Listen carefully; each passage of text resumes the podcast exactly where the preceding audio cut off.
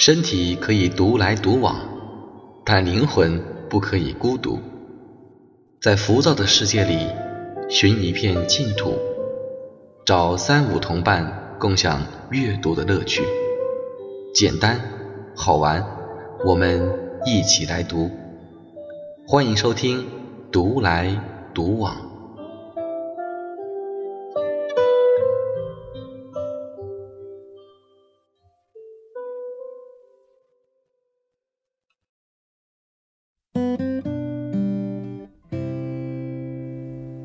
嗨，你好，欢迎收听和你一起成长的独立播客《独来独往》，我是主播大尾巴。新的一期节目又和大家见面了。最近你过得还好吗？希望你一切都顺利。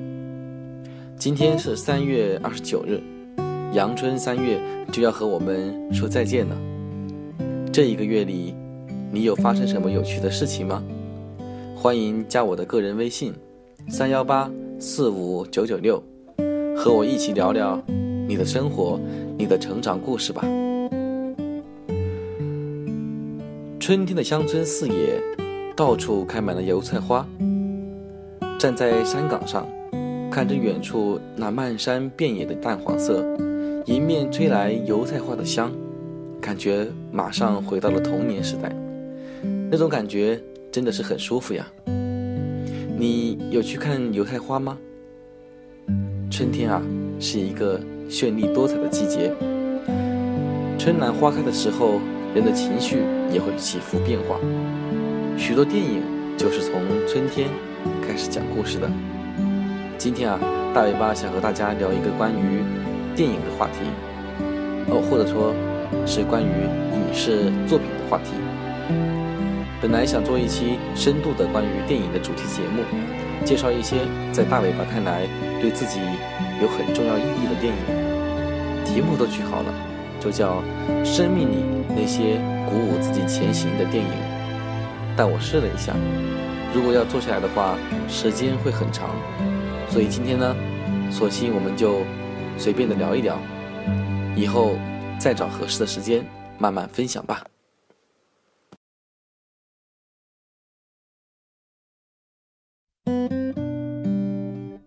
前两天电视剧《平凡的世界》首轮直播大结局了，大尾巴今天特意去看了一下百度搜索风云榜，不出所料，一天之内关于《平凡的世界》的搜索量排到了所有电视剧节目的第一位，其中观众的年龄是集中在二十岁至三十九岁之间，有趣的是，男性观众比女性观众。更加关注这部电视剧，都说这是一部史上颜值最高的农村题材电视剧，而且潘石屹也为这部电视剧进行了代言宣传，所以大尾巴也熬了几次夜，终于看完了。我想说，除了颜值最高，这部电视剧的教育意义也很重要，通过强烈的时代落差来展现。陕北地区农村人民从艰苦奋斗到致富发家的过程，期间经历的悲欢离合、曲折坎坷，更是让人感受到生活的不易。反观我们现在的生活，便会对当下的一切变得更加珍惜和充满感激。其实大尾巴是在读高中的时候读了《平凡的世界》这部小说。青春懵懂的年纪，最吸引人的可能就是小说中男女主人公的爱情故事。在那些无忧无虑的青葱岁月里，躺在散满泥土芳香的草地上，懒懒地看上一上午的书，想象着小说中的人物的模样。看累了，就把书摊开，往脸上一盖，遮住刺眼的阳光。这样的时候，就感觉自己和书中的人物在一个世界里了。读好书和看优秀的影视剧是一样的，人的情感容易被带入，我们会随着故事中的人物发展而变化。我在看《平凡的世界》的时候就哭了好几次。在这一期节目播出以后，估计几大视频网站，比如爱奇艺、搜狐，也都全部更新完了。在这里，大尾巴推荐大家去看一下。全剧一共是五十六集，算是比较多的了。如果有时间的话，可以多看一下；没有时间呢，可以挑着看。实在是没有时间也没关系，洗澡的时候放出声音，当做电台节目听也不错哦。不管怎样，这些电视剧都将成为我们的的一种记忆，也终将在我们漫长的岁月当中成为精神支撑的源泉。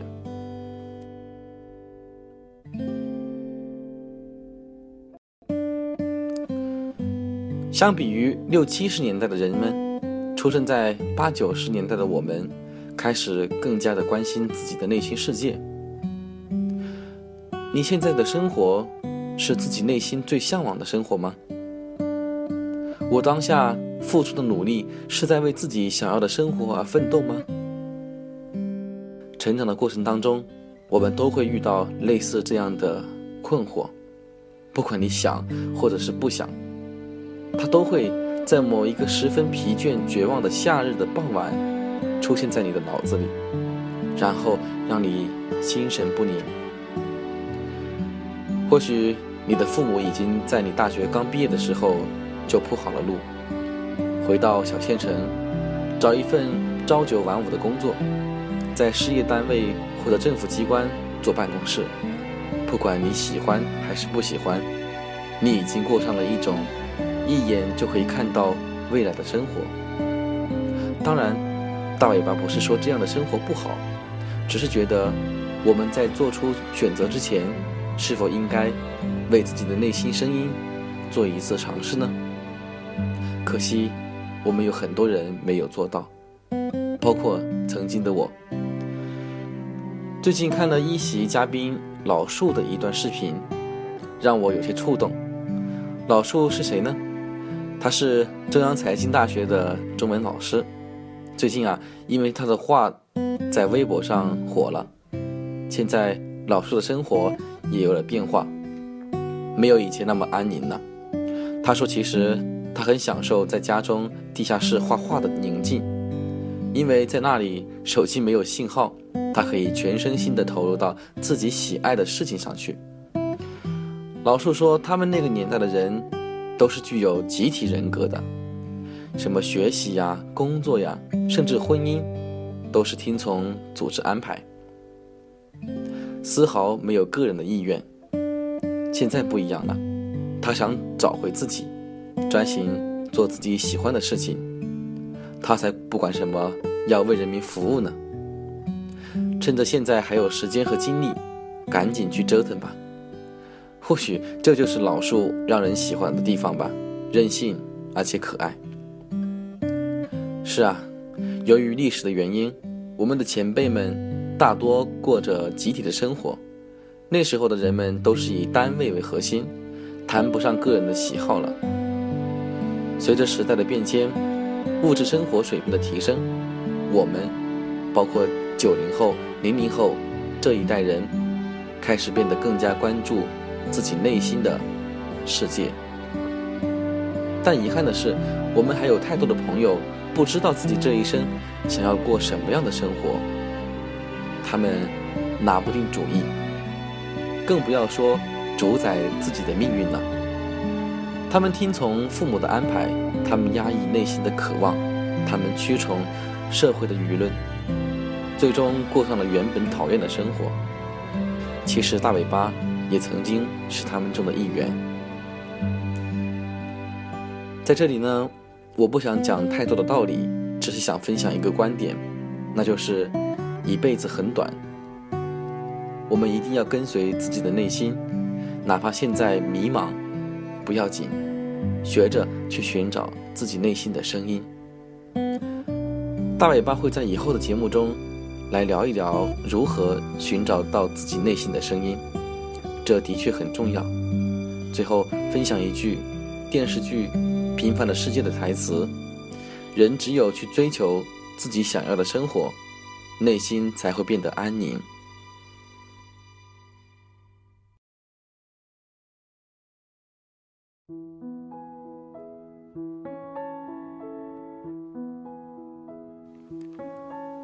好了，刚才分享了大尾巴最近看了《平凡的世界》这部电视剧之后的一点心得给你。接下来，我想再分享一部电影给大家。这部电影对我的影响特别大，也就是我在节目开头所说的一直鼓舞自己前行的电影里面的一部。这部电影叫做《追梦赤子心》，也叫《鲁迪传奇》，是一部典型的美国版励志电影。我第一次看到的时候是在二零一零年左右，嗯，正是。我在读大四的时候，那时的自己正面临着工作和考研的人生选择，由于内心的纠结和迷茫，我开始变得意志消沉。直到看到这部电影，这部一百一十四分钟时长的电影，伴随着气势恢宏的背景音乐，一次又一次地激荡着我几近灰冷的心。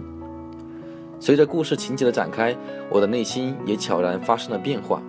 我开始为鲁迪的不屈不挠、绝不放弃的精神所折服，为这一位看上去矮小的年轻人所迸发出的巨大的潜能所震撼。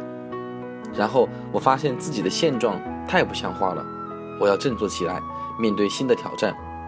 毕业其实即意味着全新的开始，没有什么可怕的，一切。都还充满着未知，我更不能浪费时间，我要全身投入到考研的准备当中去。虽然最后大尾巴没有考上，但那一段奋斗的时光依然让人怀念。离开校园，走上工作岗位以后，在工作和生活当中遇到困难的时候，我会选择找一些能够激发战斗欲望的电影来刺激自己。追梦赤子心。便是常来看的一部电影。每当看到鲁迪那矮小的身躯冲进开阔的橄榄球场的场景，我便抑制不住自己的情感，兴奋、激动的心情都伴随着神奇的背景音乐而起伏。电影在那一刻用长焦镜头向上慢慢拉远，飞升到球场的上空。此时，鲁迪的队友带头喊起了鲁迪的名字。大家边喊着鲁迪，边用眼神传递着鼓舞和希望。这呐喊声，就像安静的池塘里面突然滴入一滴深绿色的墨汁。慢慢的，整个球场都自发的、整齐的喊出了鲁迪的名字。导演通过强有力的表现手段，将这个真实的故事背后关于梦想。坚持和希望，传递给了屏幕前的我，还有成千上万个被他们感动的人。每次看这一部电影，给我的感受和启发都不一样。我在豆瓣电影上也看到了许多关于这部电影的评论。一百个观众就有一百个哈姆雷特。虽说很多人对鲁迪这样一个矮个学生愚蠢的执着的去追求一个不切实际的梦想都嗤之以鼻，但大部分人都还是被他的真诚和坚持所感动，包括电影里面的人和留下那些评论的人。这里我摘选了一段比较有意思的评论，念一下，让我们从另外一个角度来看一看问题。或许你会有新的发现。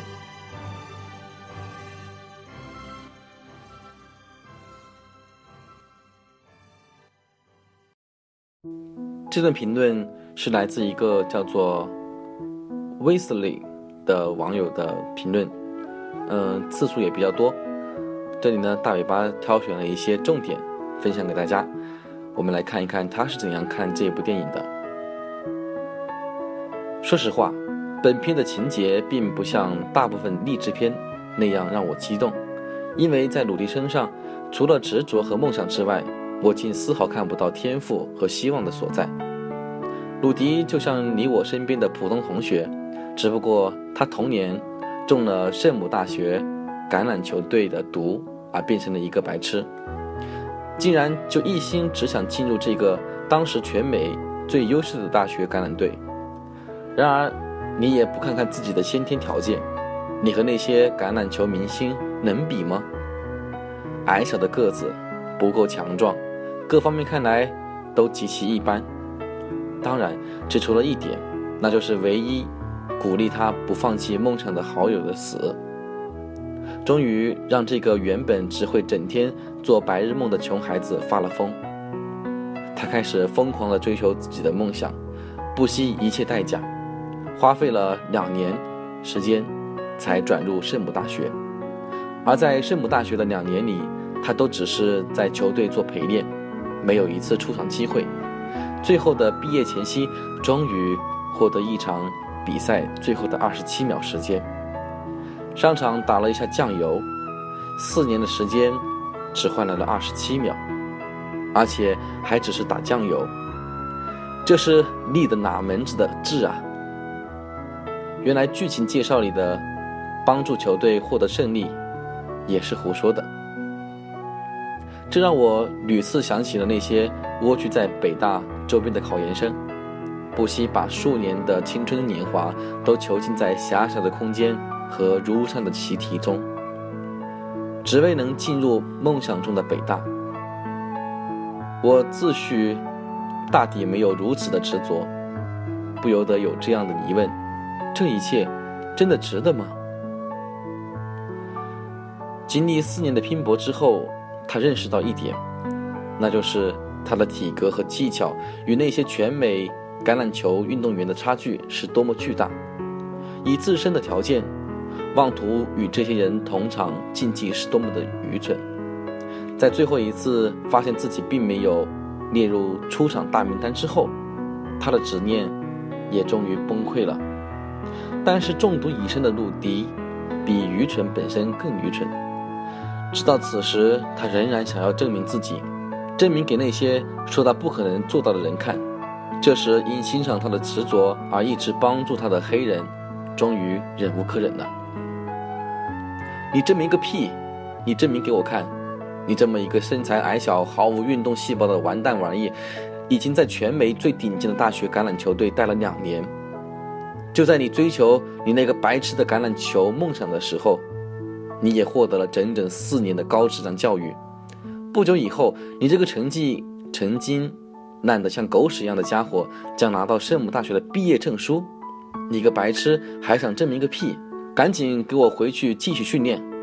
每个人在对世界和自己的了解都是有限的，人格不成熟的时候，大体都会犯一些毛病，就喜欢证明自己，并因此而浪费了大量的时间和精力。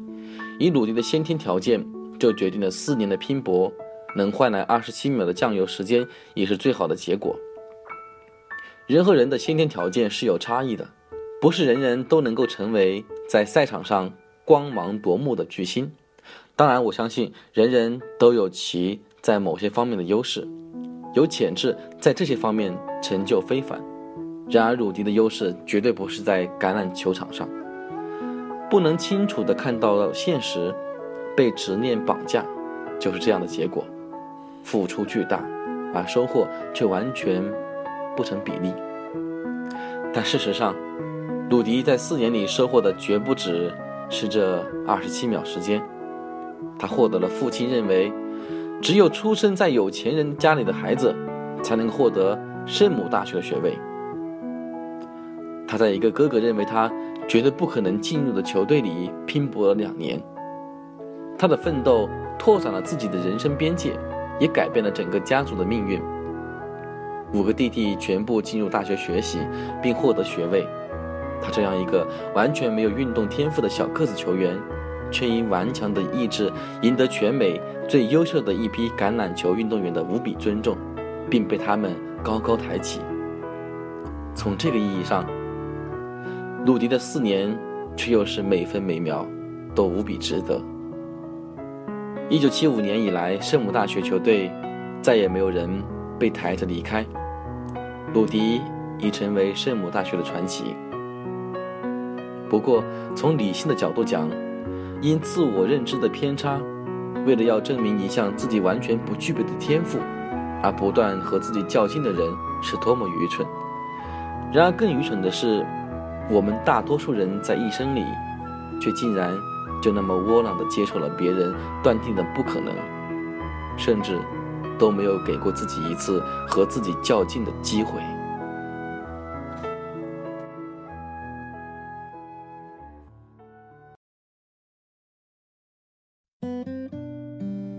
好的，以上就是 Wesley 的评论。在我看来呢，鲁迪的确是很愚蠢，他完全可以在高中毕业的时候就选择待在老爸的钢铁厂干一辈子，可以接受那个高中时候就相好的女孩，从此过上可以一眼看到终老的日子，而且他不会被人唾弃，更不会愧对于任何人。可是他没有，他选择了跟随内心，选择了走出地平线。因为那颗想要成为圣母大学橄榄球队队员的梦想的种子，在他儿童时候就已经种下。因为他感念那唯一支持和鼓励他的朋友的最后的眼神，他知道这一辈子必须放手去搏，不管未来怎样，至少鲁迪可以大声地告诉世人：我努力过了，我奋斗过了，哪怕是失败的遍体鳞伤，也毫无遗憾。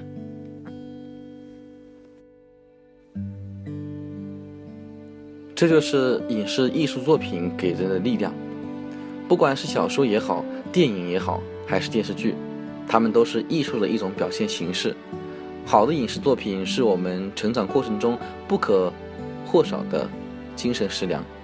我们常常在别人的文字世界里感受温暖，在别人的电影里面体验人生的悲欢离合，但我们最终还是要回归到现实生活，回到当下的世界。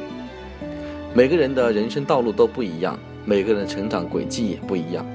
可能这些所谓的艺术作品，并没有给你留下深刻的印象，也可能你压根就不需要这些所谓的心灵鸡汤或是正能量。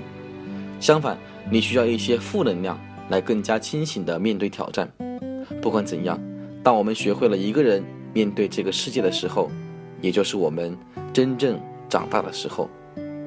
带着这些精神食粮上路吧，你不孤独，因为我们在一起。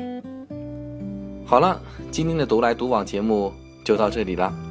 如果在你的成长过程当中，也有对你来说非常有意义的电影或者是影视剧作品的话，希望你能够分享给大家。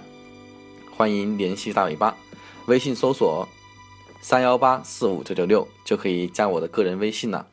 还有我们的独来独往的网站也即将上线，网址是三 w 点 c o s e a k y 点 m e，欢迎大家访问留言，拜拜。生命中最善良的时光，就像是水一样明亮。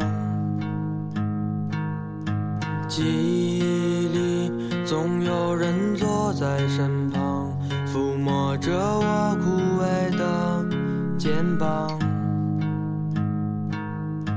对我说：“红色不该遗忘，温度不迷茫，方向不倔强。”不要对我说：“红色不该遗忘，温度不迷茫，方向不倔强。”说。